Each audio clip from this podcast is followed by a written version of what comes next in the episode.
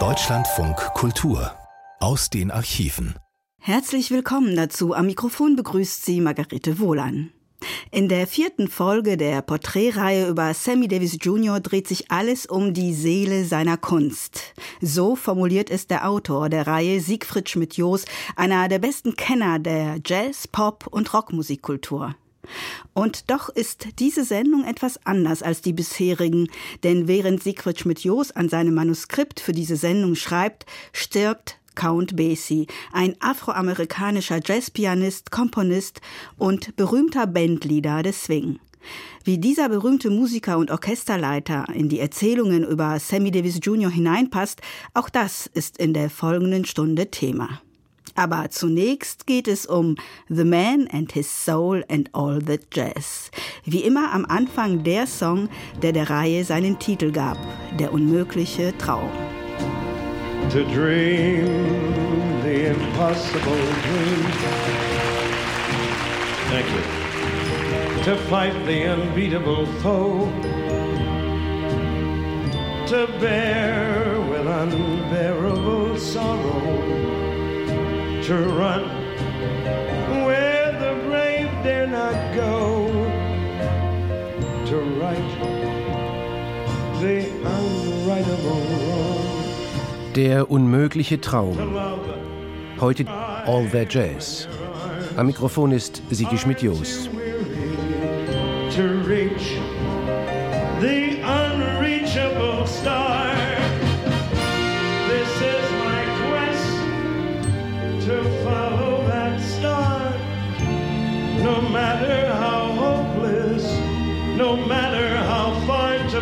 For the right, without question or pause, to be willing to march into hell for a heavenly cause. And I know that I'll always be true to this glorious quest that my heart will lie peaceful and calm when I And the world will be better for this that a man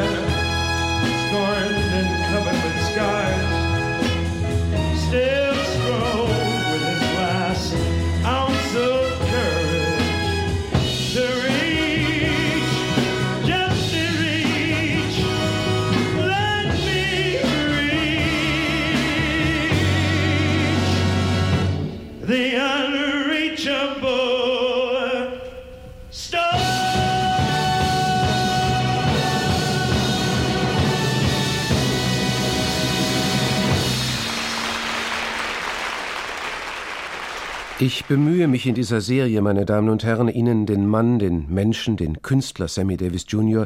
mit seinen Ansichten, seinen Motivationen und vor allem mit seinem vielfältigen Talent bekannt und so plausibel wie möglich zu machen. Ich liefere heute Marginalien, Umfelddetails zu einem musikalischen Profil, wie ich es empfinde, und dem er, glaube ich, was den Kern, die Seele seiner Kunst angeht, sicher nicht widersprechen würde. A Man and His Soul and All That Jazz.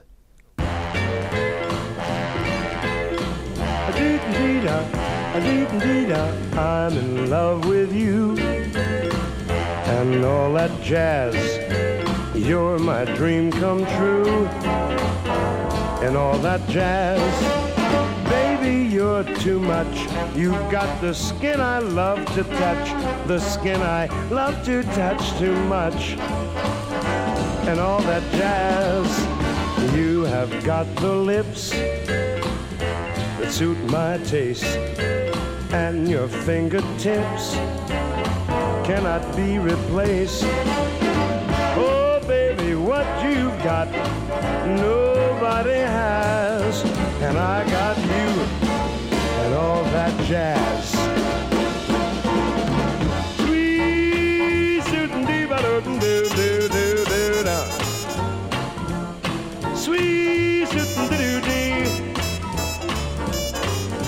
Da da da do da dee boo ba doo ba doo da doo ya da.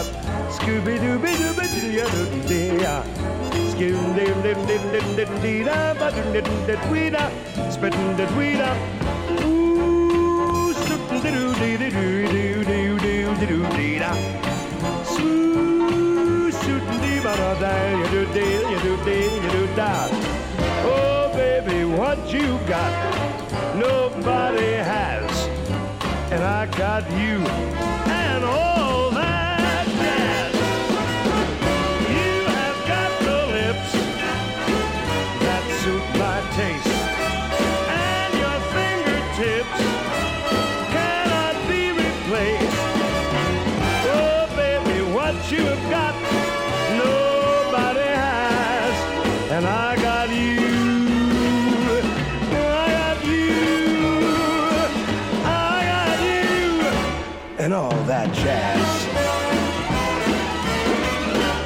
And all that jazz.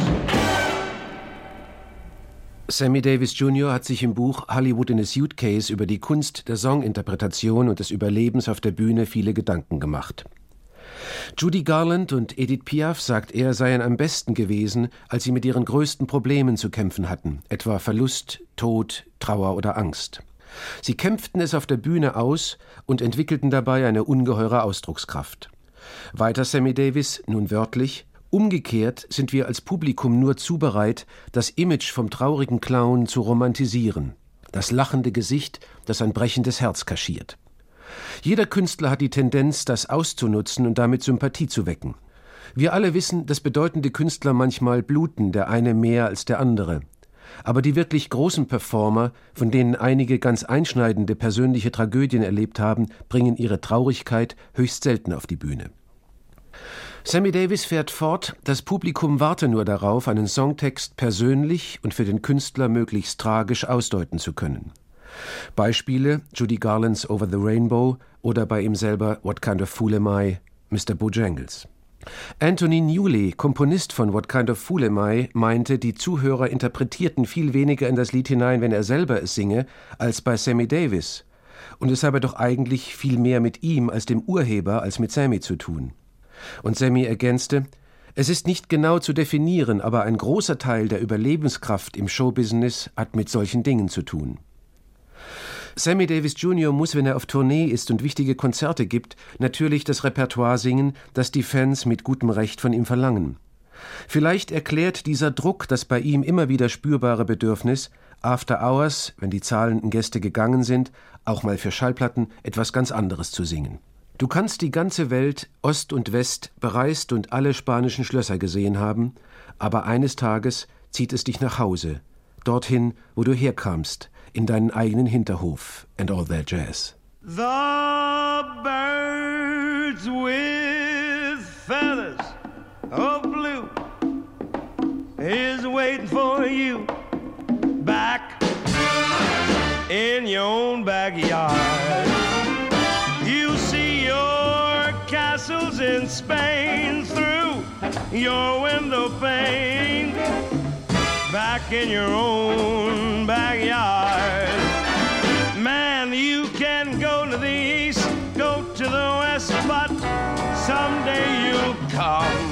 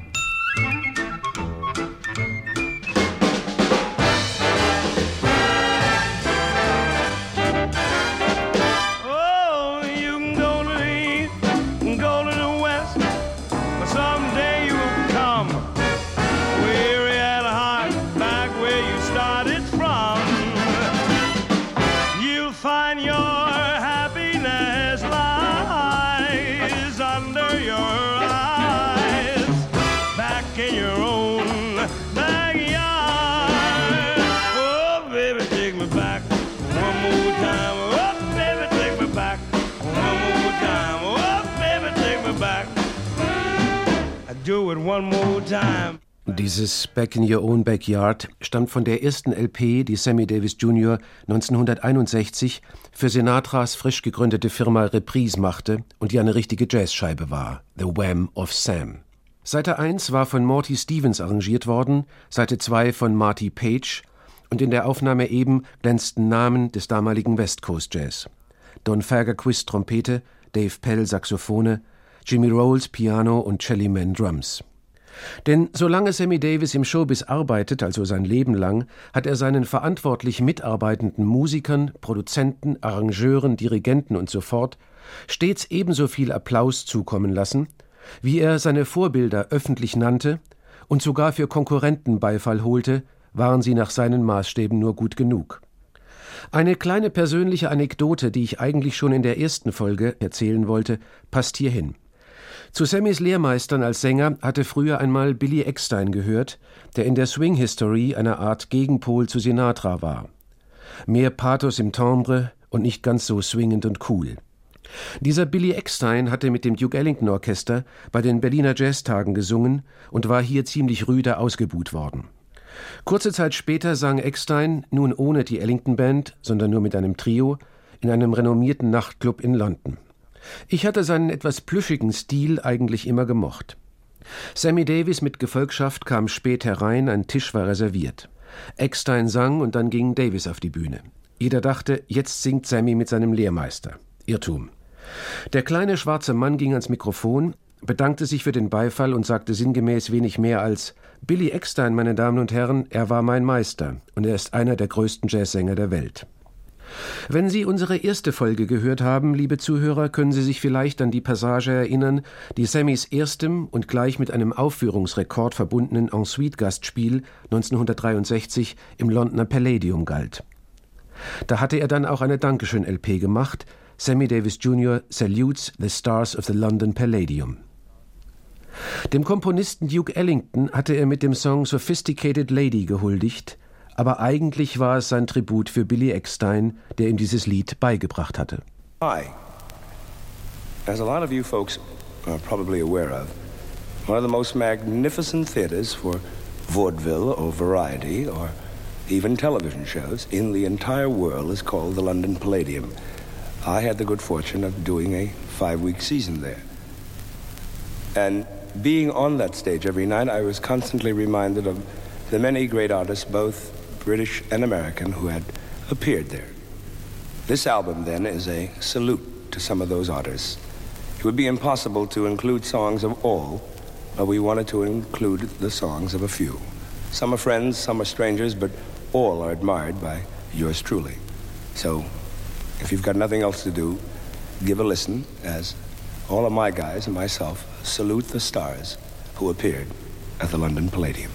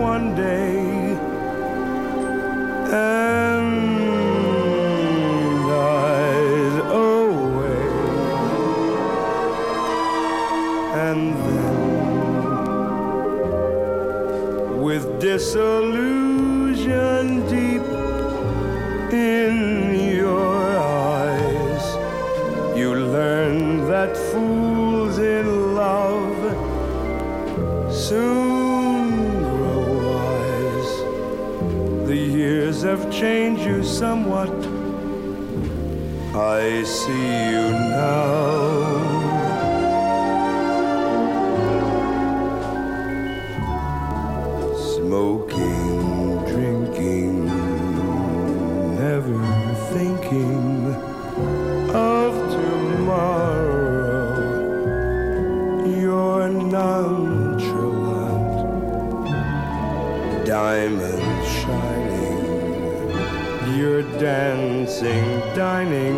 Some man in a restaurant. Is that all you really want? No. Sophisticated lady, I know you missed a love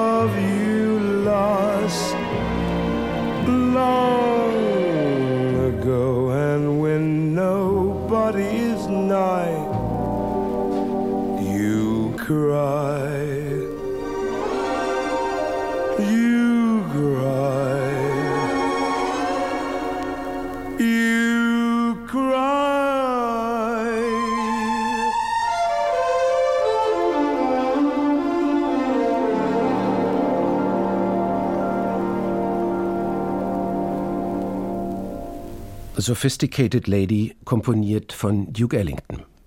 Wer swingt, will Basie. Dieser Slogan wäre im amerikanischen Schaugeschäft sicher ein geflügeltes Wort, wäre es einem anderen vor mir und nicht auch mir erst jetzt eingefallen. Ich schreibe dieses Manuskript am 2. Mai 1984 in West-Berlin und Count Basie ist vor genau einer Woche, am 26. April, in Miami, Florida, 79-jährig gestorben. Die vergangene Woche stand im Zeichen Basies, mehrere Nachrufe wurden abgefordert. Da denkt man auch, wenn das große Passepartout im Hinterkopf immer die Sammy Davis-Serie ist, anders über den Stellenwert dieses Musikers und Orchesterleiters im Showbusiness nach. Ellington war immer die Diva, das verwöhnte Kind einer schwarzen Familie im Dienste von Millionären in der Bundeshauptstadt Washington, D.C., wo sogar im Dienstbotenbereich Silberleuchter die Mahlzeiten erhellten. Ellington hatte von Anfang an seine Suiten und vielleicht sogar die große Oper A Drum is a Woman im Sinn und betrachtete die Songs, die ihn wirklich unsterblich gemacht haben, bloß als Tagesprodukte. Ganz anders Basie. The Kid from Red Bank, New Jersey, musste sich aus sehr einfachen Verhältnissen via Kansas City hocharbeiten, ähnlich wie Sammy Davis aus Harlem via Las Vegas. Zwei solche Typen, zwei solche Swinger mussten aufeinander fliegen, auch wenn der Altersunterschied nicht zu unterschätzen war. Sammy, siehe oben, hat Vorbilder immer respektiert. Er war 1964 in der, wie wir aus der vorigen Folge wissen, schlimmen Vorbereitungsphase zum Musical Golden Boy in New York. Doch je quälender sich die fortwährenden Proben mit immer neuen Textentwürfen für die Bühnendialoge entwickelten, desto dringlicher brauchte Sammy auch mal wieder seinen eigenen Hinterhof and all that jazz. Basies Band war in den Nordoststaaten der USA, Maine, Massachusetts, New England unterwegs und würde nächstens im New Yorker Lincoln Center eine Gala geben. Dazwischen waren ein paar Tage Luft.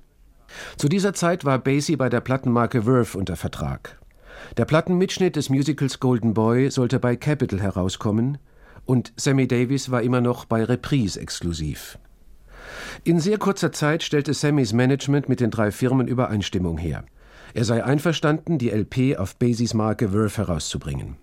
Seine eigene Firma stimmte zu, doch er stellte kurz vor Vertragsabschluss noch die Bedingung, dass Quincy Jones als Arrangeur gewonnen werde. Als unsere Kollegin Janet Lee Anfang 1984 Michael Jackson, den erfolgreichsten Plattenstar aller Zeiten, in LA für uns interviewte und ihn fragte, was seine Lebensregel sei, sagte der Superstar: Put a little jelly on the jelly.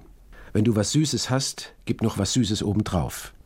Das gilt heute für Michael Jackson und es galt schon im Herbst 1964 für Sammy Davis. The Jelly on the Jelly war in beiden Fällen Arrangeur Quincy Jones. Once I said goodbye to New York City, sweet city. I said goodbye. But man, I've got to get back to you. If I have to walk, a crawl, a fly, I can't say goodbye to New York City.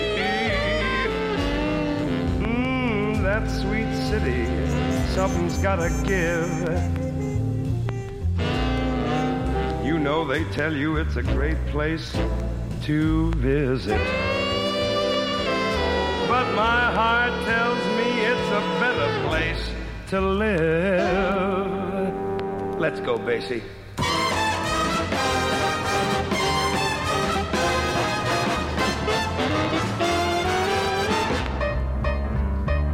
And if I come by plane, I can see those buildings high. Come by boat, I can really heave a sigh. And if I come by train, I can watch those streets go by. And if I land in the airport, come in the skyway, catch a cab that's going my way. Love the busy hum, yes, this is my day. New York is my town, yes, New York, New York is my town.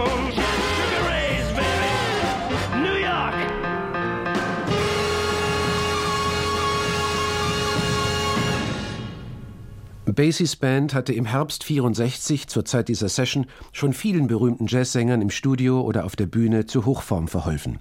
Ella Fitzgerald, Sinatra, Sarah Vaughan oder Tony Bennett, um nur einige zu nennen. Es hat mich immerhin 25 Jahre gekostet, da gleichzuziehen, grinste Sammy zum Count. So lange? staunte Basie und zog wie so oft, wenn er unsicher war, die linke Augenbraue hoch. Das erste Mal hatte das Will Mastin Trio mit Sammy, Daddy und Onkel viele Jahre zuvor als Warm-up-Act im WC Handy Theater in Memphis gearbeitet. So viele Jahre zuvor, dass sich keiner der Beteiligten mehr erinnerte, wann das eigentlich war. Sammy 64 zum Count, aber wenn ich eine Bitte äußern dürfte, dann lass uns eine Nummer für meinen Vater und meinen Onkel machen, in Erinnerung an das Handy Theater und diese alte Zeit. Count Basie spielte und Sammy Davis steppte. Bill Basie, Won't You Please Come Home. Auf dem sehr schön gemachten Verve-Cover Sammy Davis, Count Basie, Our Shining Hour gibt es einen halbfett gedruckten Kurztext, A Note to Vocalists. Für alle unter euch, die mit der Basie Band gesungen haben und für alle, die es noch tun werden, sollte klar sein, dass Sammy Davis der Erste war, der mit der Basie Band auch tanzte. Well, Cal, it's been a it's been a ball. You know, it's been 25 years coming. It's been that long. but I was wondering, you know, singing with the band is, is a big thrill. But I thought, you know, just for old time's sake, singing in Memphis in the WC Handy Theater, and one for my dad and uncle. Could, could would you play a little of that buck dance music and let me dance with you? Oh, okay. I'll, uh, give you a little Toby uh, opening. okay.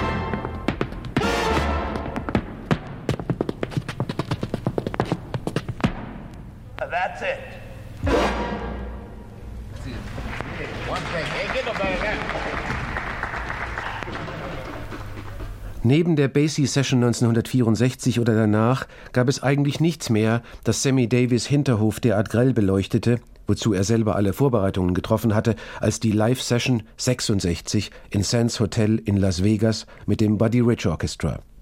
Während ich dies schreibe, ebenfalls tief in der Nacht, wird mir erst richtig klar, wie nahe ich mit der Deutung des ihm Gott sei Dank offenen Auswegs in All That Jazz seinem seelischen Haushalt gekommen sein könnte.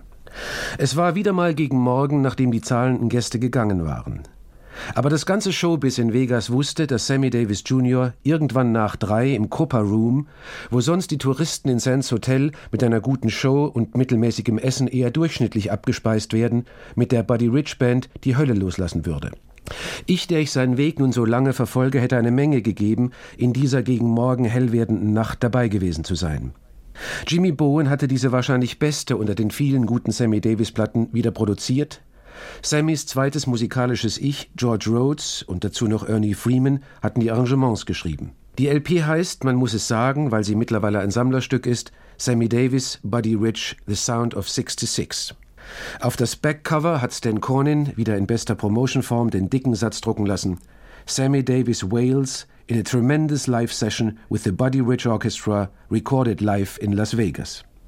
Heute kann ich Ihnen davon nur noch eine Kostprobe bieten, aber ich verspreche mehr. For you folks at home who might listen to this record eventually, I would like to say that this is a very special night for me, and there have been a couple of special nights because this record is being recorded at around about, well, as I look at my watch now, it is a quarter after five. In Las Vegas, it is still swinging. Everything is happening. And in the audience tonight is predominantly performers who have been nice enough to come into the Sands Hotel's Copa room after their shows.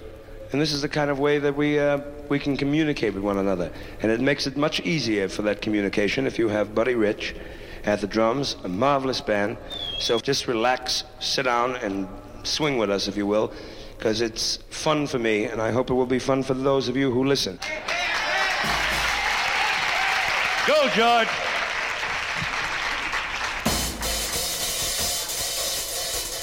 That's Buddy Rich.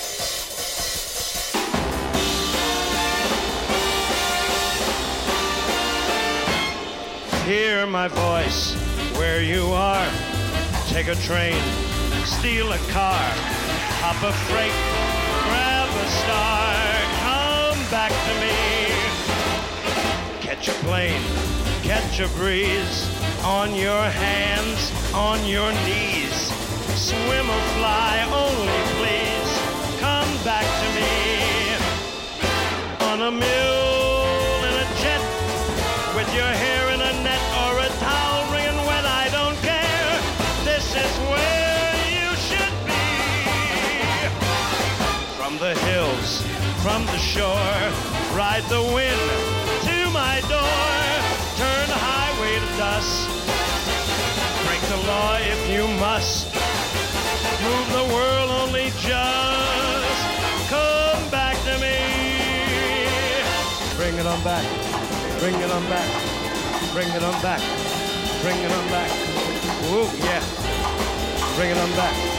If you don't bring it back, I'm gonna get it anyhow. Bring it on back. Bring it on back. Bring it on back. Bring it on back.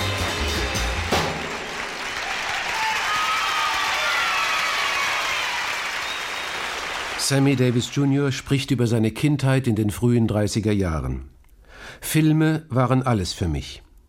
Sie waren Magie, Fantasie, eine andere Welt, in die man fliehen konnte, Eskapismus.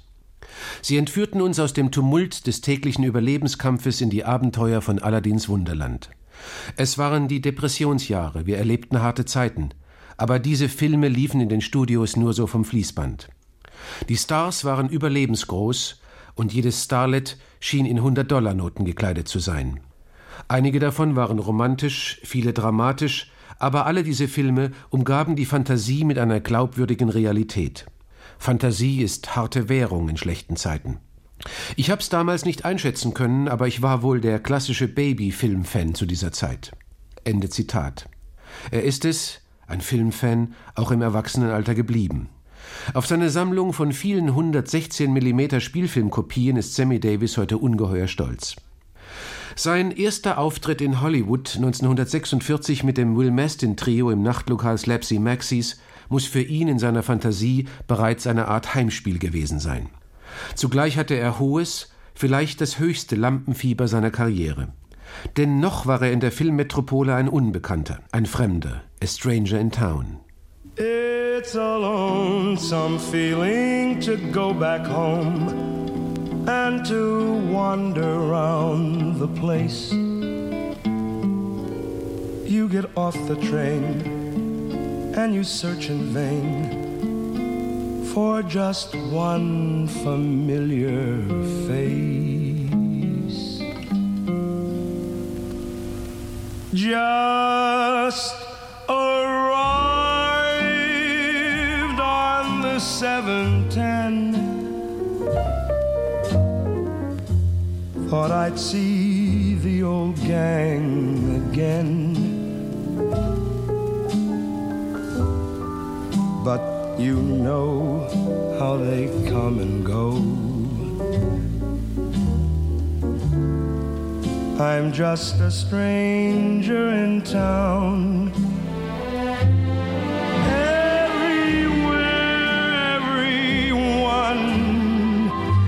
See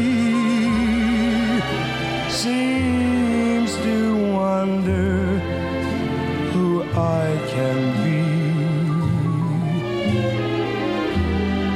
And I swear no one seems to care.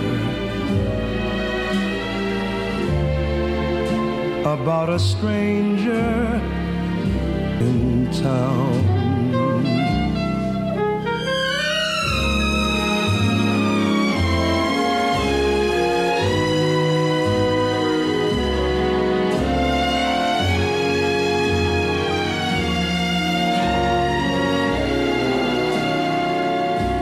Is there nothing for me? Must I always be a stranger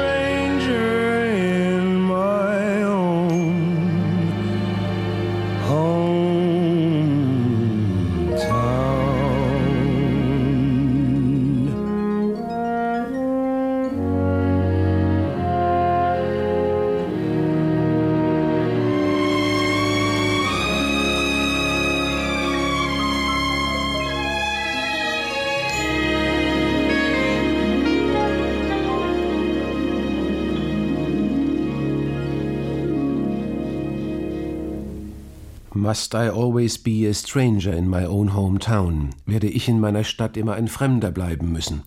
Er war es bereits nicht mehr, als er da 1946 zum ersten Mal in Hollywood auf der Bühne stand. Er wusste, worum es ging, und die Gesichter aus tausend Filmen saßen im Publikum. Hier ist Spencer Tracy, da drüben Douglas Fairbanks, mein Gott, Judy Garland und ganz in der Mitte Humphrey Bogart. Sammy, ihn sehen trieb mich auf einen Gipfel der Inspiration, den ich noch nie zuvor erreicht hatte, und holte Dinge aus mir heraus, von denen ich gar nicht wusste, dass sie da waren. Die Show wurde zeitlich um Längen überzogen. Ich nahm die Standing Ovations gar nicht wahr, weil ich so sehr heulen musste. Ich hatte mich an den Punkt totaler Erschöpfung gebracht, doch ich war so stolz, dass ich gleich noch einmal von vorn hätte beginnen können. Humphrey Bogart, Bogie, kam mit seiner Frau und Frank Sinatra in die Garderobe, tippte den 20-Jährigen in seiner coolen Art auf die Schulter, du warst prima, und zu Sinatra gewandt, bring ihn mal mit zu uns, wir wollen noch eine Menge mehr sehen von diesem Kid. Sammy Davis Jr. hatte Hollywood als 20-Jähriger im ersten Anlauf im Sturm erobert und eine Menge berühmter Stars zu Freunden gemacht. Er hat sich in seinem Leben über die Kinokunst und ihre lebenden Legenden viele Gedanken gemacht. Im Buch Hollywood in a Suitcase sind die wichtigsten davon nachzulesen.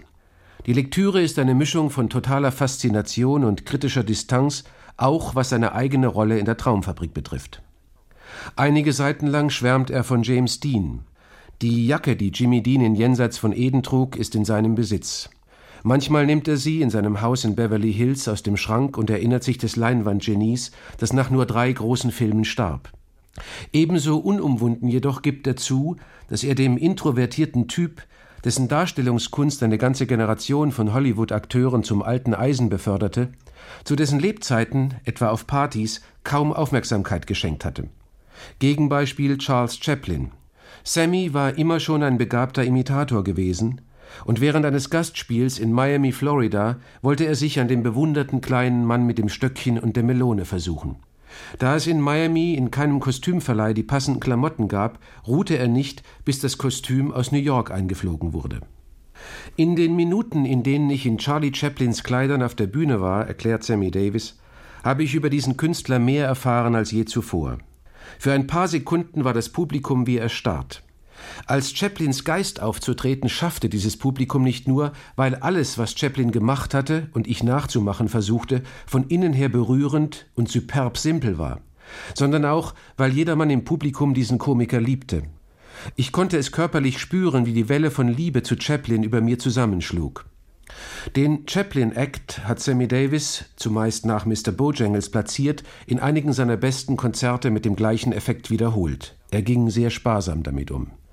Aber imitiert, voller Zuwendung parodiert, wurde immer. Live im Sydney Opera House 1977. Humphrey Bogart, James Cagney, Gary Grant, Marlon Brando und Dean Martin. See, I'm feeling good. I'm telling you. Rockabye, your baby with a Dixie melody. When you croon, croon a tune from the heart of Dixie. Just swing that cradle, mammy mine, along that Mason-Dixon line and swing it from Virginia to Tennessee with all the love that's in you. Rockabye, rockabye, baby, with a Dixie.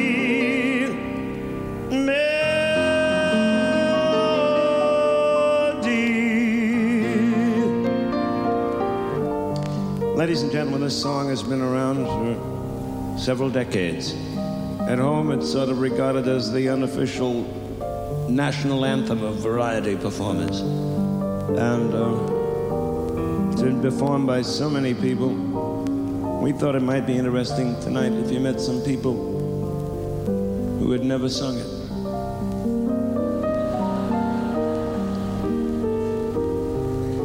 Humphrey Bogart. Rockabye, you baby. That's right, sweetheart, with a with a Dixie melody. And let me tell you something else, Blue Eyes. When you croon, don't get smart, you understand? Croon a tune. And it better be, it better be from the heart of Dixie, you're gonna get a knuckle sandwich. You got that?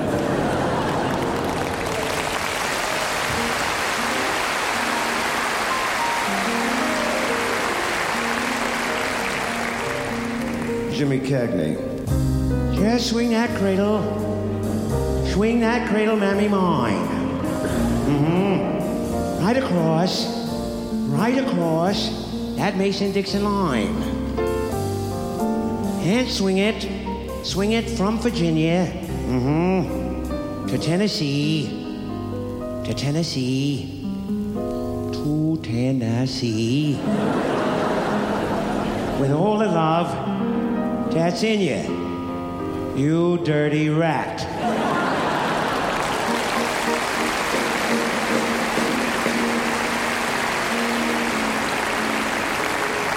Cary Grant. We've no more, my lady. Sing that song again for me, because I love you, Eliza. Yes, I do.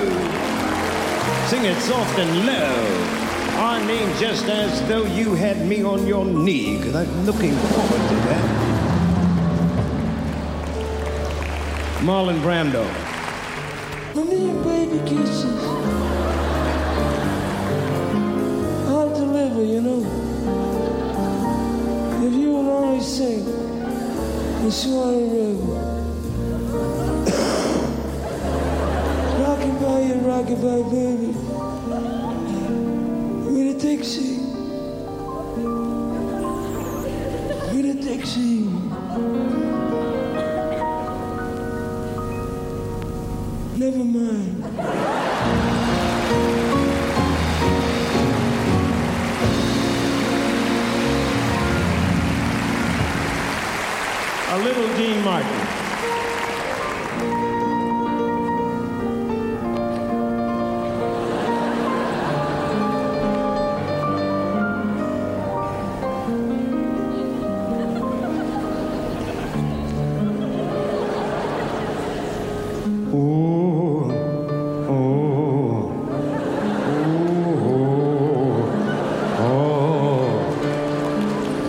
Million, ooh, a million babies I'll deliver.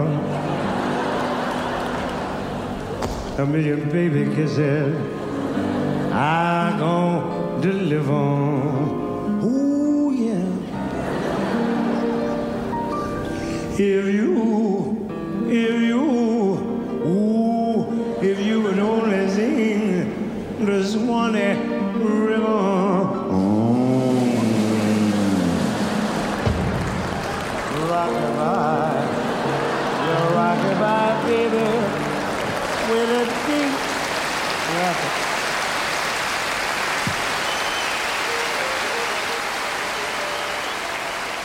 Selber als Schauspieler trat Sammy Davis Jr. Mitte der 50er Jahre im Film Anna Lucasta vor die Kamera, neben ihm immerhin so etablierte Stars wie Frederick O'Neill und Eartha Kitt. Dann gab es eine Situation, die jener legendären 1951 verdammt nahe kam, als Frank Sinatra unbedingt die Rolle des Maggio in Verdammt in alle Ewigkeit spielen wollte und sich dazu aller nur möglichen Mittel bediente. Sammy hörte, Gershwins Volksoper Porgy and Bess sollte von Samuel Goldwyn verfilmt werden und er sagte sich, I really want this job. Sammy hatte von Sinatra damals bereits eine Menge gelernt. Er mobilisierte seine Freunde, prominente Schauspieler wie Frankie Boy, George Burns, Jack Benny, die im Büro des Produzenten wohl gelitten waren. Er ließ seine Agentur William Morris fortwährend anrufen. Ein total genervter Samuel Goldwyn suchte ihn schließlich in der Garderobe des Moulin Rouge Nightclubs auf, wo er gerade engagiert war, und sagte: Mr. Davis, Sie sind Sporten Live, Sie haben die Rolle. Aber nun pfeifen Sie bitte endlich Ihre ganzen Geheimagenten zurück. Ihr Name geht mir schon auf den Geist. Im September 1958 begannen die Dreharbeiten zu Porgy and Bess auf Venice Island im San Joaquin River in der Nähe von Stockton, Kalifornien. Dann wechselte das Team auf die Thule-Insel im selben Fluss, wo das Picknick stattfand und Sammy sein Feature hatte, mit It Ain't Necessarily So.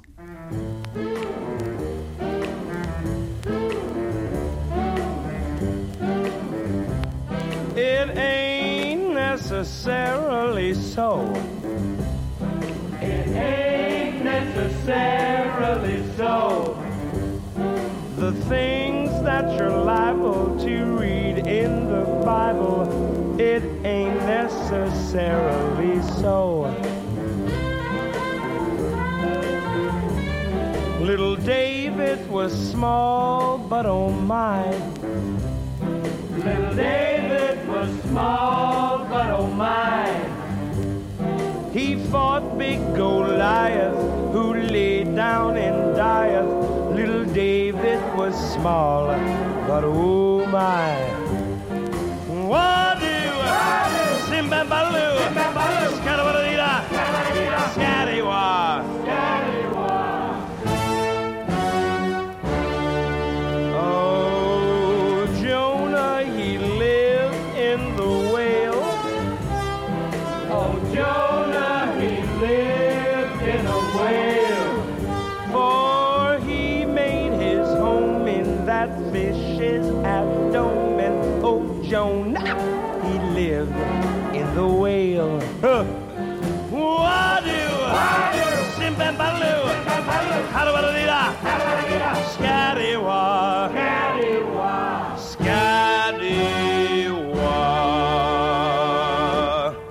Den Film Porgy and Bess, Regie Otto Preminger, kann man heute immer noch sehen.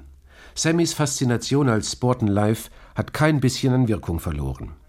Er hatte die Rolle des Bösewichts menschlich gemacht, indem er zeigte, dass auch ein Zuhälter, Inkarnation des Bösen, nicht leben könnte, wenn es den Freier nicht gäbe, der doch allgemein als gut gilt. Sammys Sporten Live, zu dem der Schauspieler selber viele später unmittelbar mit der Rolle verbundene Gesten, Bewegungen und auch den unvermeidlichen langen Zigarillo beisteuerte, wurde die bis heute definitive Version. Umso enttäuschter war er, als es dafür keinen Oscar gab. Sammy Davis Jr. 1978 Ich glaube, sagte er da, dass es für jeden Klasse-Entertainer super wichtig ist, einmal in einem wirklichen Klasse-Film mitgespielt zu haben. Wenn man das mehrfach schafft wie Sinatra, herrlich. Meine beste Filmrolle war ohne jeden Zweifel Sporten Live.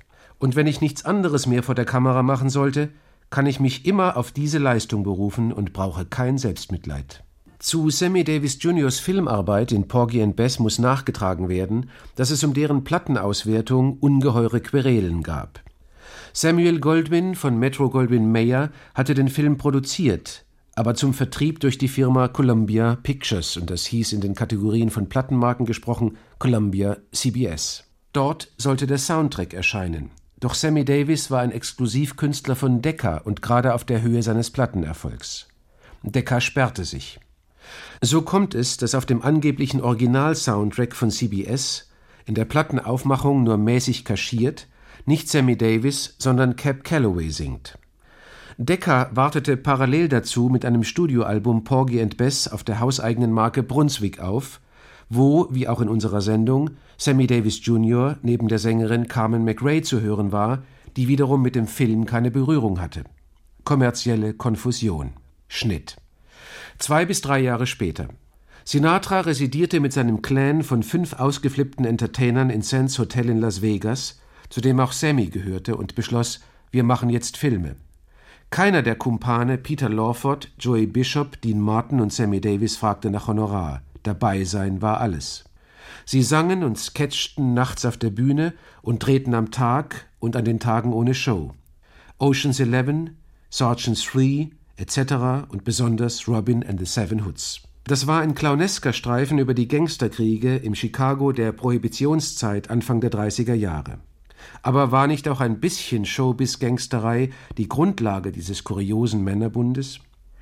Nach den Clan-Filmen der frühen 60er Jahre hat Sammy Davis Jr. nur noch einen einzigen erwähnenswerten Film gemacht: A Man Called Adam 1966. Das war ein Jazzfilm aus den gleichen Fluchtmotiven heraus, die ich in der vorigen Folge des unmöglichen Traums fürs Musikalische skizziert hatte. Sammy folgte auch in diesem Fall wieder seinem Vorbild Sinatra, der eine ähnliche Story bereits in seinem Film Der Mann mit dem goldenen Arm nach dem Roman von Nelson Algren erzählt hatte. Bei Sinatra der Trouble eines Drummers, bei Davis die Nöte eines Trompeters. Ned Adderley stand als Trompetendouble für Davis zur Verfügung, Louis Armstrong und Mel Tormé spielten und sangen mit, danach Bildstörung bei Sammy Davis. Er machte noch einige Filme, doch Nennenswertes kam vor der Kamera nicht mehr vor. Gewiss, er blieb Hollywood, wo er schließlich auch ansässig ist, immer verbunden. Er begleitete Filme wie Sweet November oder Dr. Doolittle, zu denen seine englischen Autorenfreunde Newley und Brycus die Songs beitrugen, auf seinen LPs oder sogar mit speziellen LPs. Doch er agierte kaum noch. Er hatte erlebt, wie Elvis Presley von Hollywood als Entertainer ruiniert worden war, indem ihn die Traumfabrik immer nur noch die nämlichen Träume produzieren und dem lebendigen Menschen keine Luft mehr zum Atmen ließ. Sammy, Zitat, ungleich mir hat er, Elvis Presley, nie die Flexibilität entfalten dürfen, die er als Künstler gebraucht hätte. Logische Folgerung, weg von der Kamera, rauf auf die Bühne, wo es bloß noch ums Singen, Sprechen und Steppen geht. Es gibt Plattenaufnahmen von Sammy Davis Jr., denen Filmschlager zugrunde liegen, in diesem Falle ein Song von Cole Porter aus Kong Kong, bei denen aber ohne jedes Video das Kino im Kopf explodiert. It's the wrong time and the wrong place. Though your face is charming, it's the wrong face. It's not her face, but such a charming face that it's all right with me.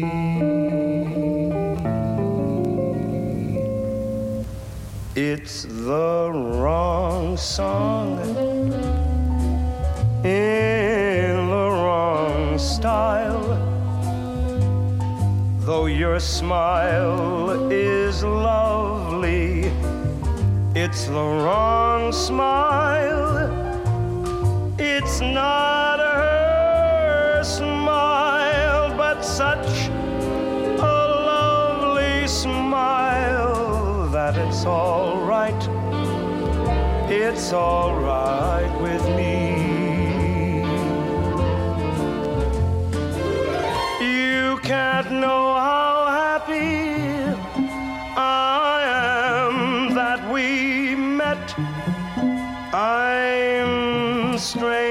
attracted to you.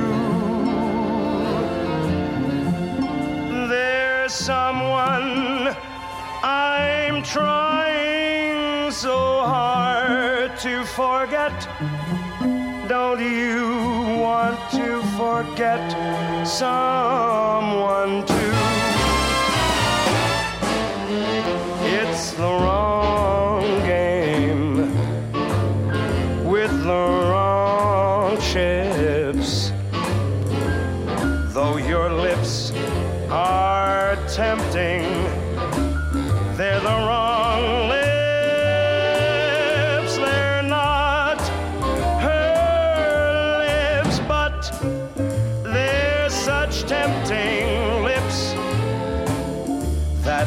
Some night you're free, dear, it's alright.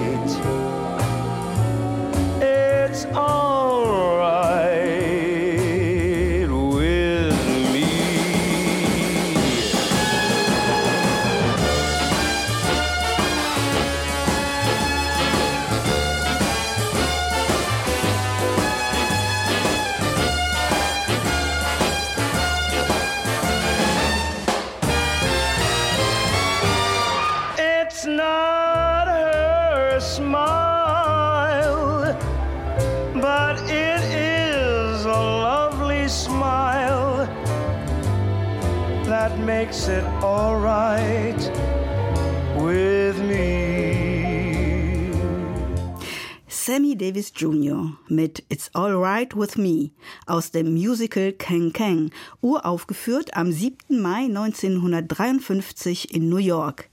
Die Musik stammt von einem der erfolgreichsten Musical-Komponisten, von Cole Porter. Das war die vierte Folge über Sammy Davis Jr. von Siegfried Schmidt-Jos, gesendet im Rias am 8. Mai 1984.